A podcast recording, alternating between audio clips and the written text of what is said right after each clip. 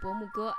然后今天呢，其实是我们一期呃特别节目，在这期节目里面，我们并没有一个主题，而是想要借着这个过节的这种非常奇特的时刻，嗯、跟大家分享能够给我们的生活带来快乐的一些文艺作品。然后也顺便想要跟大家做更多的一些互动，因为在以前的节目里面，我们其实很少聊到我们自己，基本就是一句话就带过了。但是在做了二十期以后呢，我现在觉得我们也有了一些非常忠实的观众，然后听呃非常忠实的听众，然后我们非常非常的感激，然后也希望能够呃更好的了解大家，也让大家更好的了解我们。嗯、今天呢，雕雕不在。所以就只有我、伊娜和阿弗尔三个人在，我们得跟大家好好的聊一次。嗯，其实伊娜，我们两个每次都在一起录节目，对吧？对的，这是因为我们俩是邻居，我们住在同一栋楼。对，我们住在纽约，住在布鲁克林同一栋楼，呃，非常适合串门。就是我感觉一个城市可以很大，但是如果你有一个好朋友跟你住得很近的话，你就突然觉得自己其实就好像还在上大学，或者是还在自己原来的舒适圈里。对，这个串门极大提高了我俩的生活质量。比如说，我经常来 AZ 家撸猫，然后呢，如果他出差，我会来他们家喂猫，顺便看个电视。然后，其实你说的都是如何提升我的生活质量的事情，包括基本伊娜会一直给我做饭，经常她的 Instagram 就是今天又为了 Easy 一顿饭。就是她，伊娜是我和我家猫的饲养员。然后顺便说一下，伊娜是在广州出生，呃，伊娜是在广州长大的，对吧？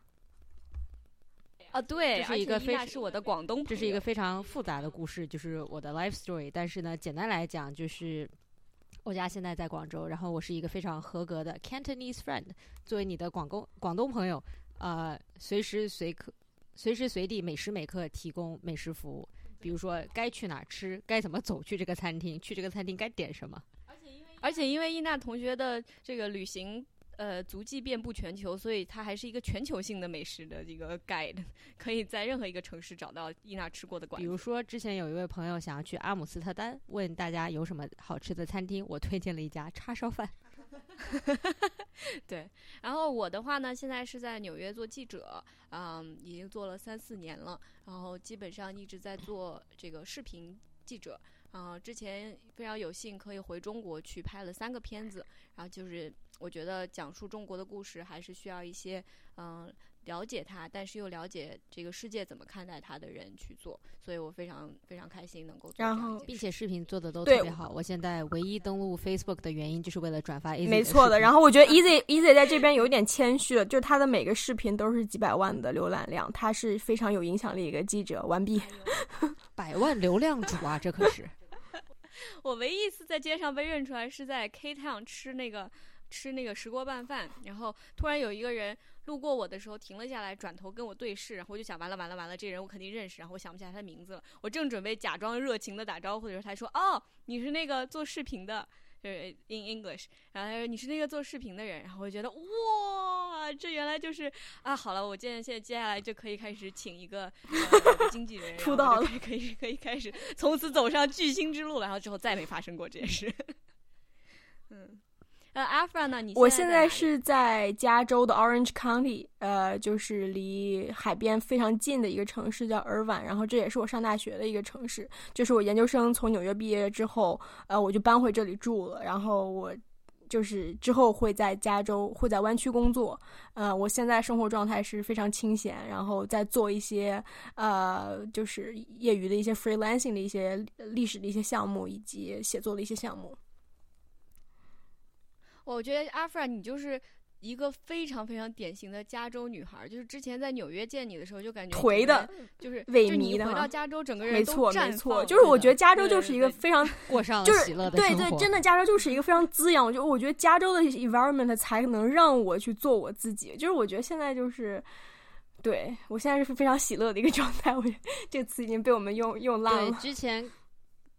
之前感恩节的时候，我和雕雕去呃加州去洛杉矶玩了一趟，然后我们见到了 Afra，然后呢见到了他发自内心闪烁着的喜乐。哇，真的好好神奇！因为我觉得我就不行。我在 L A 的时候，我看着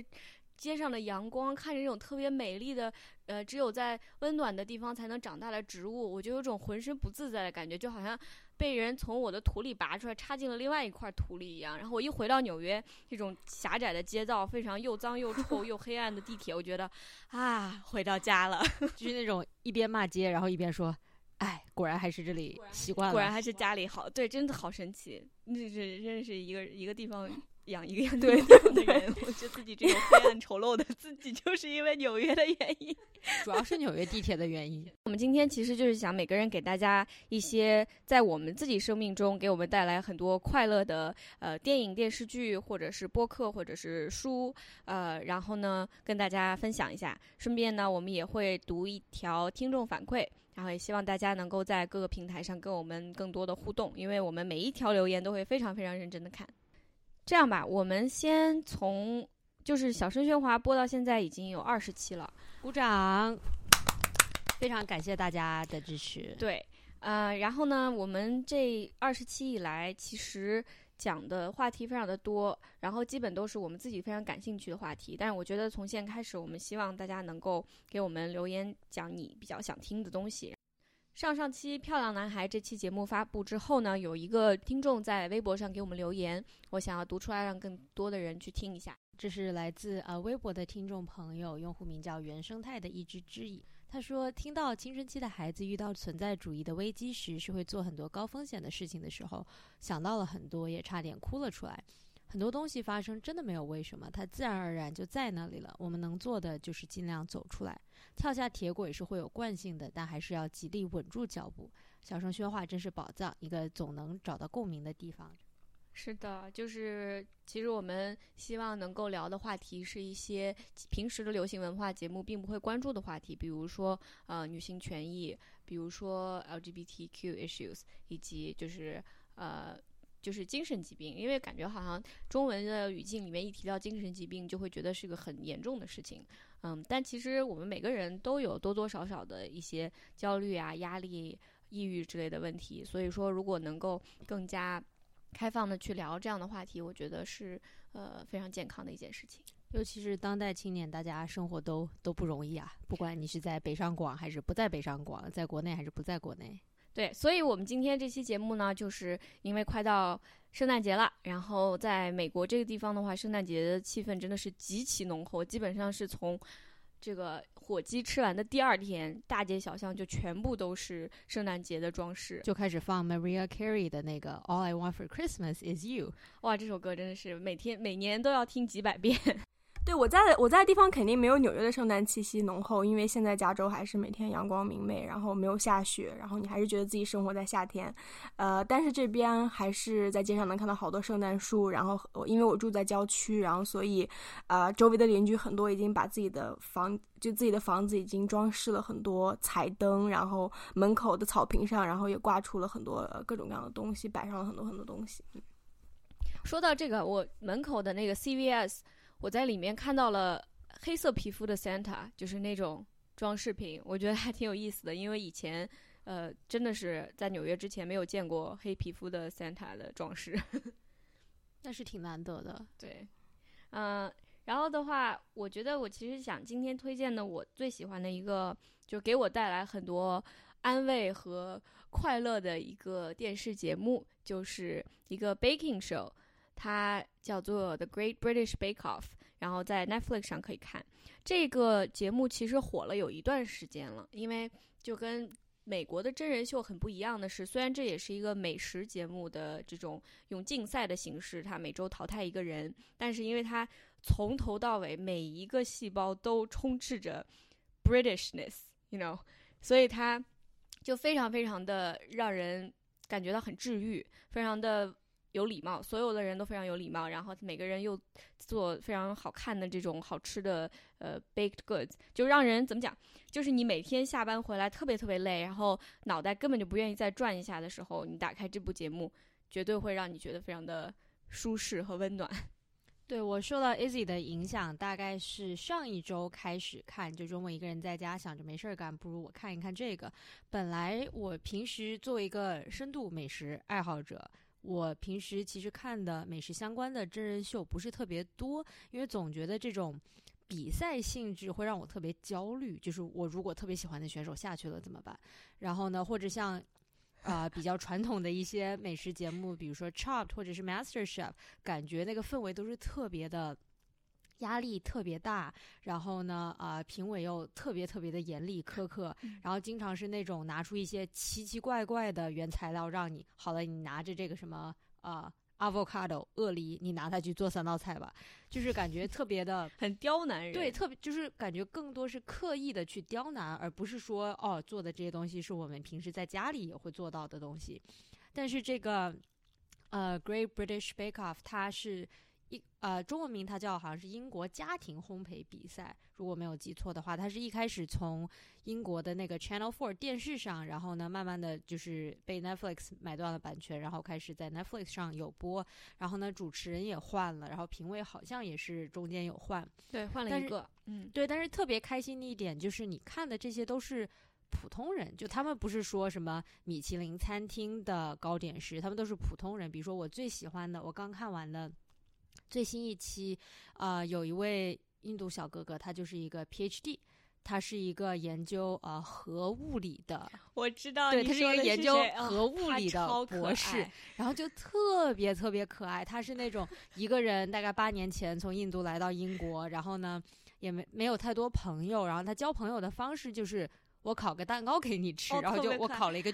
特别。美的蛋糕就摆到人家面前说，就就是 Let's be friends，我们就给你，我们做朋友吧，就特别可爱。而且他特别特别特别没有自信，就是那种每次他呃烤出来一个巨美的蛋糕，或者是巨美的一个什么东西，然后他放在评委面前，他就会用两只手放在自己的脸的前面，就真的就是捂脸，没有办法看。就感觉哭出来了。对，然后他慢慢的把手打开，就发现评委说。Oh, that's brilliant！然后就就觉得 so amazing，对就是天呐，我没有吃过这么好的，就是有时候朋友呃不评委哽咽到就是没有办法讲话，对，然然后我特别喜欢就我特别能够 relate，因为作为一个 就是亚裔移民，我觉得我从小长大的环境也是，我并不会觉得自己特别特别特别棒，就是没有受到过那种做什么事情都拿到一种小红花的这种.对这种教育，所以我非常能理解他的这种心情。然后这个节目当然也是你可以说它是为了政治正确而政治正确，但是每一次他的这个选手都是来自整个英国各个地方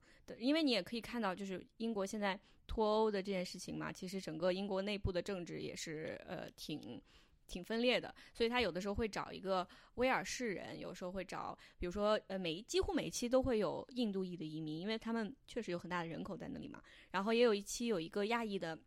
啊、女的，她是爸爸当时是在香港，然后他们全家从香港移民到英国，这样就是你其实可以不光是看他们如何做这些跟英国传统文化也很相关的一些美食，并且你可以了解他们自己每个人的故事。但是我从来没有想过伊娜说的你会很喜欢的一个选手下去了，我好像从来从来没有 pick 过一个选手。真的吗？对 我对是就是我们我们应该看了同一期，嗯就最后那一期嘛。我当时是中间的时候，中间有两位选手，我是特别希望他们能够晋级，但我觉得这一部真人秀跟别的美食节目不一样的一点就在于，它其实。它非常的也是 competitive，非啊、也不是说晋级就是很容易的事情，有时候特别特别难，但是它不会让你觉得这不会让你感觉到这是一种在竞赛，你仿佛在参加这么一群人的一个周末的一个就是轰趴一样，你知道吗？就感觉特别特别的温馨。就算有人有一个人回家了。他们之后也都成了朋友，然后尤其是大结局的时候，你还看到，啊、他们会在英国的不同的地方，比如说都在伦敦的人，经常是去对方家里啊，搞个什么 dinner party 啊，大家吃吃喝喝玩乐什么的。对我就是真的是特别其乐融融，特别温馨。嗯，而且重点在于他的这种煽情，不是我黑美国的真人秀，就是就如果看过，我们其实之前有期节目聊过那个呃 Queer Eye。Queer Eye 的有的时候煽情，你就会觉得特别刻意，就是，嗯、你故意一定要让我在这个时候感受到这样的情感，就就有时候会让你觉得不舒服。但是这一期节目并不是这样的，大家很礼貌，然后互相帮助，都是一种非常自然的这种状态。然后评委也不是说就一味的夸他们，有的时候也是非常严格的。但是总的来讲，整个节目这个节目它其实有的时候就是一个一个非常微妙的东西，你整个这一个 formula 它就必须要特别好，要不然的话就会有给人有失衡的感觉。比如说最新的那个 Christmas special，就是 Holiday special 的这个呃。这个这这期这个节目的特别版，我觉得就稍微有一点点太腻了，就好像糖放太多了一样，还是要更加的稍微把那个竞赛性再放进去一些，我觉得会更好看。对的，我应该是从 Holiday Special 先开始看的，所以一开始是觉得说，这个感觉赛制什么内容什么都特别好，但是觉得稍微有一点过于煽情了。然后呢，就好像是那种本来要放一小勺糖，然后扑通这一罐儿就进去了。是是是。然后后来开始看正常的那个 season 的时候，就觉得好一些了。然后说到这个，我也想提 Netflix 最近还有另外一个也是美食真人秀比赛节目啊、叫 The Final Table。我觉得这一部美食真人秀确实是一股清流，因为你看到的大家都是非常非常的专业，所以他们做出来的菜也是从摆盘到上色到一切都非常的完美，所以看上去就特别愉悦。但我觉得这一部剧有一个令人诟病的地方，其实就是他说是所谓的国际名厨争霸赛，它是国际，他强调了他是来一开始是来自啊、全球的二十四位厨师，但其实到最后的时候，剩下的都是白人男性。然后呢，都是啊、自己开了餐厅的，或者是在米其林餐厅工作过十几年的这种。为什么亚洲的厨师没有能够进入最后一轮？我觉得其实这是也是他赛制的一个问题，就是他赛制其实考验的是那种，如果你在特别棒的餐厅有过在特别棒的餐厅工作的经验，那么你的基本功就是扎实一些。而经常是说到 fine dining 这个所谓的基本功，就是你对法式料理的理解的基本功。这我们之前其实我自己的本身的工作，呃，我做过一期节目，就是采访了一个教授，他就讲说为什么有些菜能卖出价钱，有些菜卖不出价钱，他就研究了在美国的移民的历史，还有这个国家的国运，然后最后得出结论，就是说一个国家的经济越好，其实它的这个料理就被人视为是更高级的，然后呢，它就能卖出更好的价钱。这是为什么我们能看到很多非常非常棒的泰国厨师和墨西哥厨师仍然在，嗯，就是仍然在市场上有这样的挣扎，就是它的食物到底能不能被算作 fine dining？因为 fine dining 这个概念本来就不是他们所定义的。呃，我第一个推荐就是现在在国内也在上映的《无敌破坏王二》，然后这边叫做 Ralph Breaks the Internet，呃，在国内翻译成大闹互联网。然后这部电影我这部电影我非常推荐，是因为。呃，我我我我一我就是首先警告一下，我要剧透了。它是一部是迪士尼出品的动画，因为是迪士尼出品动画，所以就是意它就意味着说迪士尼旗下所有的 IP 就是在呃《无敌破坏王二》里面是可以随便使用的。所以这个时候你就你就能想象到，说迪士尼的整个世界其实是隐藏在《无敌破坏王》这个里面的。那个女主角叫做 Vanellope。Vanellope 她就她就遇到了非常非常多迪士尼的公主。这部电影我觉得最有意思的就是说，他对文化界、学界批判的说公主的呃被物化的这种非自主性，我觉得在这部电影里面非常好的被批判出来了，而且是以一个非常自我就是 self conscious 的一个非常清醒的一一一种一种模式，就是说呃公主们就说说是，那你遇到就比如说 v a n e l l a p 当时遇到困难了，然后大家公主们就帮 v a n e l l a p。解决问题，然后公主们说说，我们遇到困难的时候，我们就先走到一个呃有有水的地方，然后有水的地方能看到我们的倒影，然后看到我们的倒影之后，我们就开始唱歌，然后唱完歌之后，我们就能找到内心的声音、内心的呼唤。然后，然后还有一个小动物会来帮助我。对对对对对。然后这个时候，我旁边我当时在跟一个朋友看，然后我朋友当时就非常的严肃的盯着屏幕说：“他说我靠，可能是要唱歌了。”然后我，然后我也非常紧张的看着他，我说：“我说我也觉得是。”我我想提一句，就是以前有人说木兰不是公主，但实际上她完全符合所有迪士尼公主的套路。首先，她有一个 animal sidekick，就是木须；然后其次，她最著名的一首歌就是看着自己的倒影唱了一首关于我是谁的歌。就所以你刚刚一讲，我的脑子里面就已经开始放那首歌了。对，没错，就就就你你再想想，其实其他所有的公主都这样，不管是什么，呃，就是最新的某安娜，某安娜也是，她在大海里面，然后看到自己的倒影，然后又开始，然后视线视线就开始从水面转移到地平线，然后开始深情的唱歌。这个时候一阵风吹来，然后某安娜的头发被风吹乱，然后她开始自己唱歌，寻求自己内心的声音。然后唱完歌之后，基本上就是迪士尼所有动画的高潮时刻，就是她。他会和 either 和一个呃敌人他去和解，或者是他去战胜一个不不能战胜的一个一个困难，这就是所有迪士尼的套路。然后，但是就是在这个我《无敌破坏王》里面第二部里面，他就非常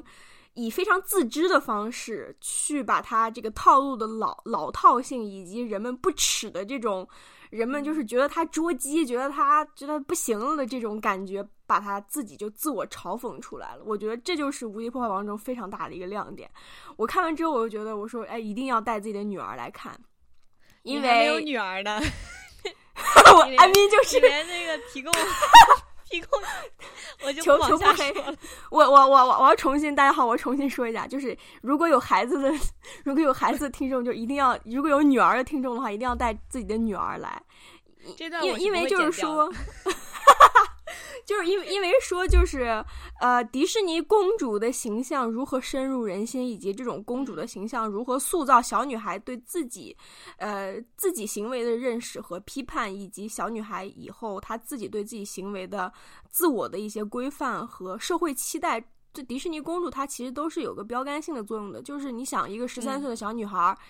她知道了就是世界上最美丽、最漂亮、最纯真的这种。Being 一个存在是需要人来救的，就是我如果想要变成最美丽、最纯真、最美好的存在的话，那么我需要待在家里面，我需要像白雪公主一样进了七个小矮人的家里面。我我第一件事情就是，我第一件事情我不是说我去呃去去找吃的找喝的，而是我去给七个小矮人去打扫家。就是就是当你从小，嗯，对，就是当你从小你你接受的你接受的所有的影视信信息告诉你说美好、纯真、正直。就是这个样子，就是你要待在家里面，你要听话，你要被拯救。那么，那么，那么你肯定自然而然的，你就会被被。这是一个对社会对女性的规训，然后他把它放在动画片里，从小就给小朋友这样一种潜移默化的影响。我想说一句，就是我小的时候，因为我爸我妈都上班，然后我经常自己在家里看电视。我那个时候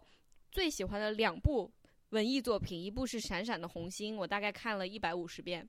另外一部就是呃灰姑娘，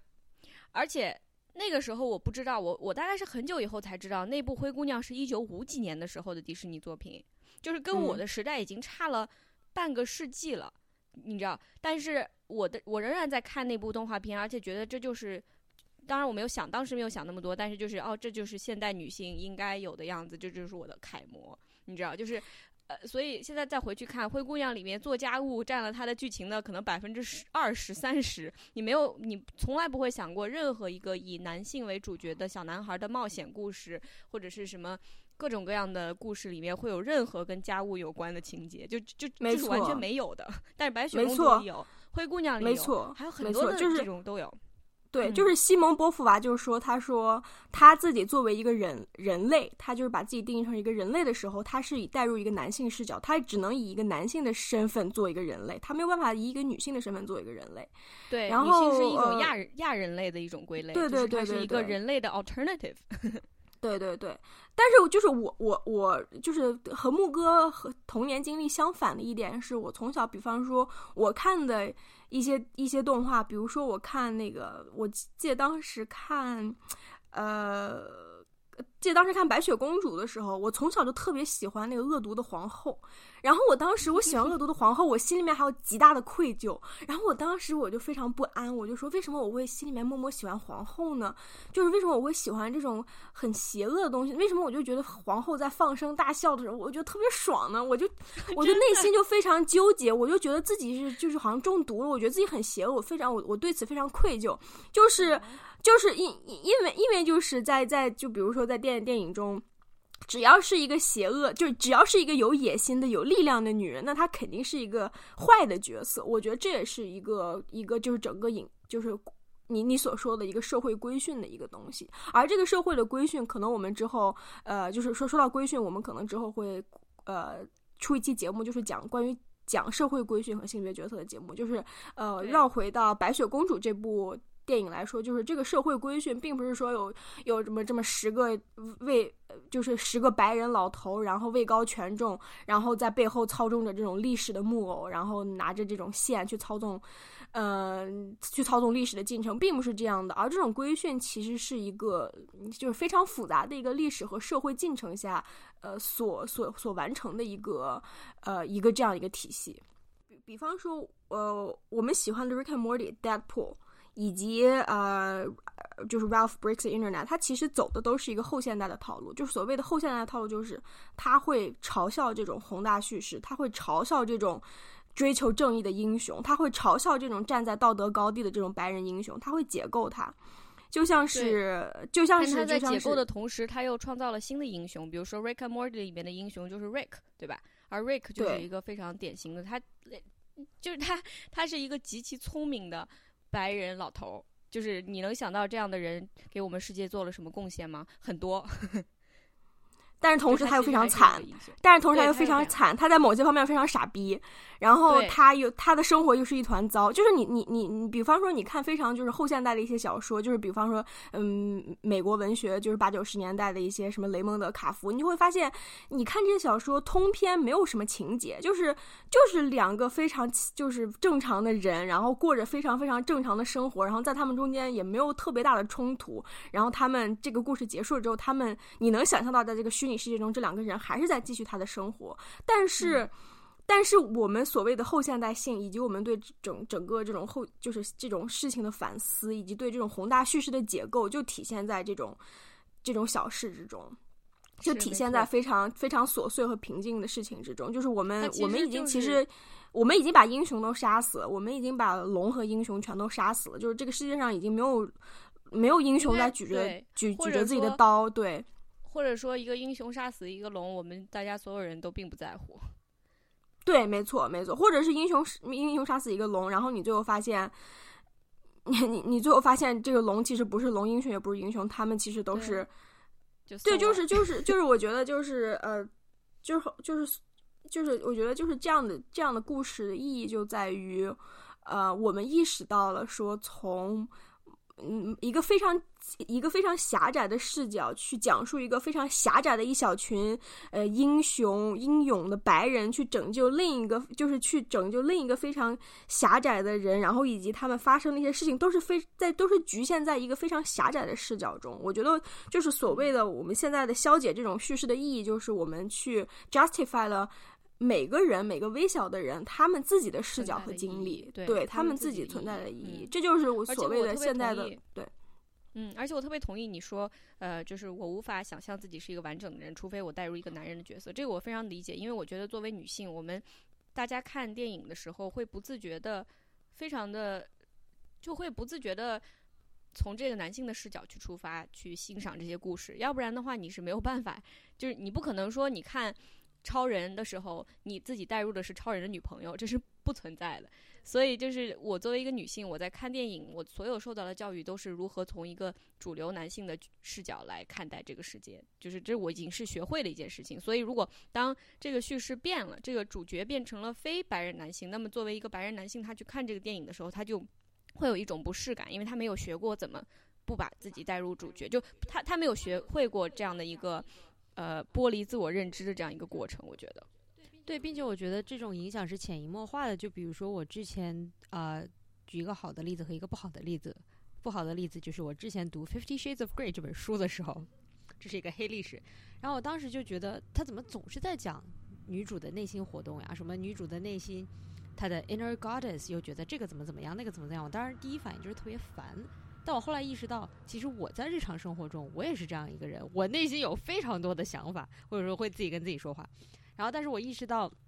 就像你刚才说的，可能平时过于习惯去这种从一个男性视角去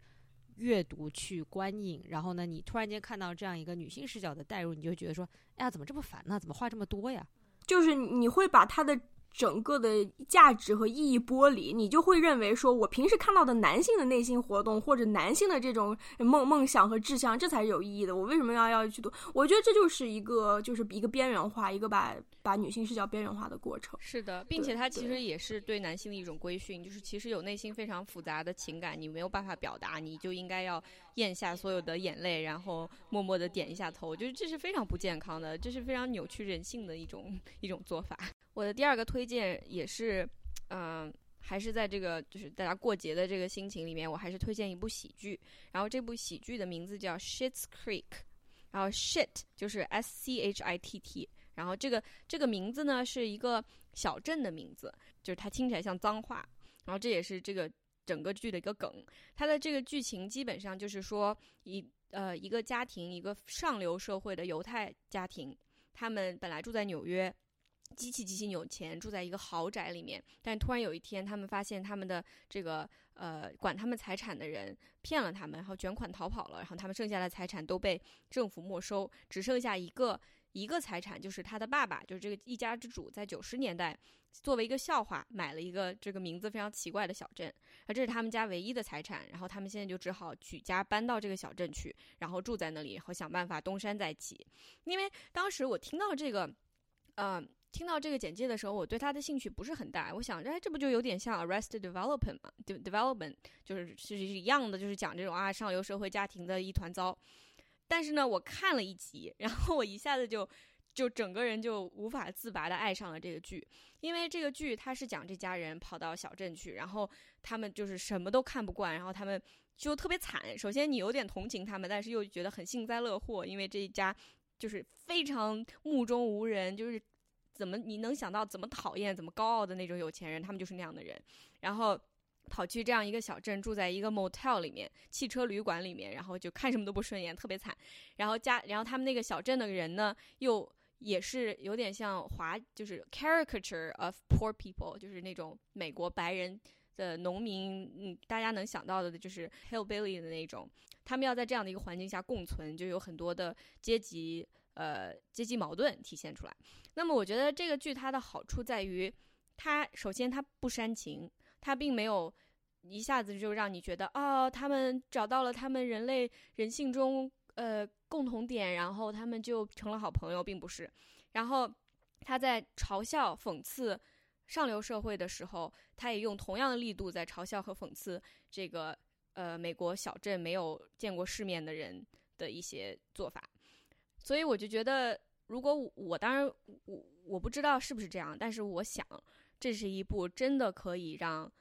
呃这两个两种不同阶层的人都能欣赏的一个片子，因为就真的都很解气。然后这样的作品其实是不多的，特别是在 Netflix 上也很不也很少。就如果我是一个。有保守倾向的美国人的话，我打开 Netflix，我觉得简直就是这个世界完了。所有的人都支持堕胎，所有的人都支持变性，所有的人都，然后就我我就没有我能看的节目。但是我觉得这是一部其实大家都可以欣赏的节目。然后，嗯，里面的表演，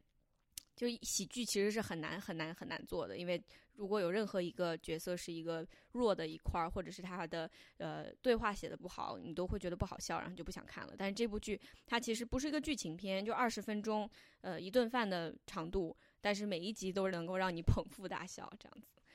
对，所以非常非常推荐大家去看。我的第二个推荐虽然不是什么特别新的东西，但是我就特别想推荐《Love Actually》真爱至上这部每一次每一年的圣诞节我都会重新看一遍的电影，然后每次看都会哭的，每次看都会哭，每次看到同样一个地方我都知道，就是已经看过十几遍了，然后我都知道这个点，我知道这一幕要来了，然后我就做好哭的准备，然后呢就真的就哭了。对，如果你觉得这个世界很冷酷的话，其实你只要去到任何机场的到达区，然后去看那些在等待自己的亲朋好友们，啊，从里面下飞机走出来的时候，就是你在那个地方所感受到的那种氛围、那种爱，其实是特别特别温馨的。我我我其实对这块比较 cynical。我当时看完之后，我就翻了个白眼，我说：“靠，这回去三天之后就开始吵了，然后吵完之后肯定就是摔门就走了，就是因为而且我我就。”我我也是，我听到这段的时候，我就在想，呃，也可能会有很多人，因为他是穆斯林，包着头巾，所以在小黑屋里坐了十个小时才出来。I don't think they're gonna love exactly much。但是你知道，就是就是我每次这样想，我就觉得很讨厌自己，我觉得我是一个丑陋的、非常对世界没有爱的一个一个。一个消极但但是我我的确，我就想说，我我我也是这样的，我我我真的就是我我是一个非常非常非常 cynical 的人，就是我看到这种温情的东西，我总会觉得不对劲儿，你知道吗？我我就我就是觉得 something wrong，所以我觉得我就特别想要推荐，就是因为我平时也是一个极其的，就是那种对这种东西是过于 cheesy 的东西是完全不可忍受的，但我觉得这一部电影是。感觉到年底了，需要给自己这样一种对对对，就是稍微放下这个 cynicism，cynicism。对我我这部片子我以前非常非常非常爱，就是我十七岁的时候，当时哎，这段我妈应该不会再听，没关系。就我十七岁的时候远距离早恋，然后 就跟对方约好同一个时间，在同在不同的时区一起同时按下哦我也播放干过这种键看这部事情电影，真的吗我也干过这种事天情呐。然后就一起看《真爱至上》这部电影，然后当时觉得好感动，就是啊，我长大以后也希望能找到这样的真爱。然后大概在一年前，我和我现在的 partner 一起看这部电影，从头到尾都一直在翻白眼，然后就在一直在 hate watching，就是边黑边看，就是啊这儿就是啊 this is too much。就我不知道发生了什么，是我对这个世界的关系改变了，还是因为什么原因？就他，就他已经就我想看的原因，就是因为我想找回那种二零零零年那种早期的那种纯真感。但是我现在看的话，我现在满眼看到的都是，我靠，这个总统竟然跟自己的 secretary 好上了，这这这不是变相的变相的权力施压嘛？然后我我看到全是这些东西，但是我我能感觉到，就是我我能和我从前就是早二零零二年就是 the early two thousand me 这样的我去去寻找一些 connection。我我觉得我的原因是因为非常 nostalgic 的原因，就是。对，是一种怀旧感。我觉得有点可惜，就是我没有办法能够用原来的那双眼睛去欣赏这部电影，有点可惜。但是好在好在对所有的演员还是怀有很深的爱的，并且是你能其实可以看到自己的成长，就是你觉得啊，以前的我是这样的，现在的我是这样的，其实也是会让你给你会有一种对自己的 appreciation，就是我棒棒的，谢谢大家。对对对，我长这么大不容易，谢谢大家。就而所以，我们如果看到一个能够让你真心的从内心发自内心感动，并且很快乐的作品，就一定要珍惜它，因为这个是很嗯难得的。不过我现在，不过我现在说实话，嗯我真的很少很少有这种感觉了。就是我每次，我我真的有这种发自内心的感动和愉悦的时候，我就会觉得，就是 like 这就是 must be some cult，你知道就我 等等，你刚刚不是我们在节目开始之前，阿弗尔跟我们说他现在有种。